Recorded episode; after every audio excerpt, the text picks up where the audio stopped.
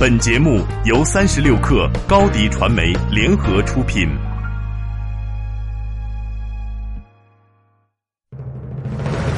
大家好，我是朱啸虎。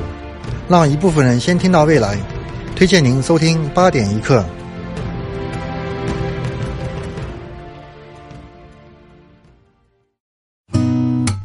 八点一刻，听互联网圈的新鲜事儿。今天是二零一七年十二月十四号，星期四。你好，我是金盛。三十六氪昨天正式公布获得三亿人民币的首轮融资，由国宏嘉信资本、戈壁创投领投，分众传媒、杭州金投、百度视频跟投。这是国内新传媒行业规模最大和最引人注目的融资之一。三十六氪创始人刘成成在湖畔专场上分享了自己的创业经历。从三十六氪注册成立到现在六年半的时间，刘成成认为，三十六氪的前三年、中间第二个三年和如今开始的第三个三年有着非常大的阶梯感。创业成功与否，很大程度上在于你做这件事情的决心大不大。先做做看，做成了就成，做不成就不成的心态，很难突破重重壁垒，继续下去。对于这轮成功融资，三十六氪传媒总裁冯大刚说：“让团队高兴的不是拿到融资，而是我们所坚持的目标，我们坚持的商业模式得到了市场的验证。”央视财经报道，吉利最近开始了收购奔驰股份的相关事宜，但具体数额还无法确定。近日传闻，吉利向奔驰的母公司戴姆勒表示，欲收购其百分之三到百分之五的股份，需要支付近四十亿欧元，也就是接近四百亿人民币。如果此次收购成功，吉利可能将成为戴姆勒公司的第三大股东。此前，十八亿收购沃尔沃只是李书福的一次练手，收购美国最大飞行汽车公司泰利公司也只是毛毛雨。现在，吉利要再次豪掷四百亿做奔驰股东。虽然具体数字目前没有定论，但进军奔驰已经摆在了李书福的计划书中。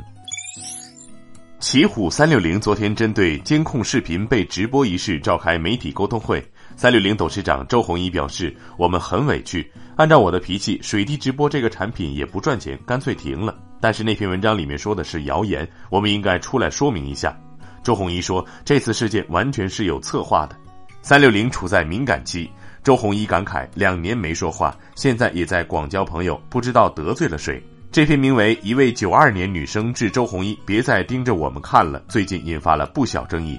文章指出，用户将三六零智能摄像机安装在公共场合，导致其他用户在不知情的情况下被直播，部分直播甚至被推荐到水滴直播平台首页。周鸿祎半开玩笑地说：“要拿几个比特币来悬赏，找到幕后黑手。”随后，这篇文章的作者陈菲菲对周鸿祎言论进行回应。陈菲菲称，这个事件中她从未收到一分钱，也未花钱进行推广。您对媒体说在想得罪了谁？我来告诉您得罪了谁？您得罪了消费者，得罪了普罗大众。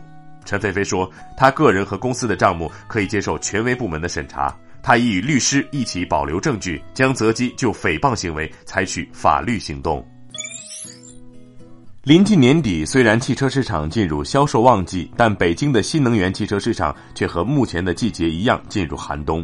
在一家空空荡荡的众泰新能源汽车 4S 店里，一位销售人员告诉《每日经济新闻》记者：“从十二月开始，店里就没有再进货，现在库存已全部消耗完。”这样的情况并非特例。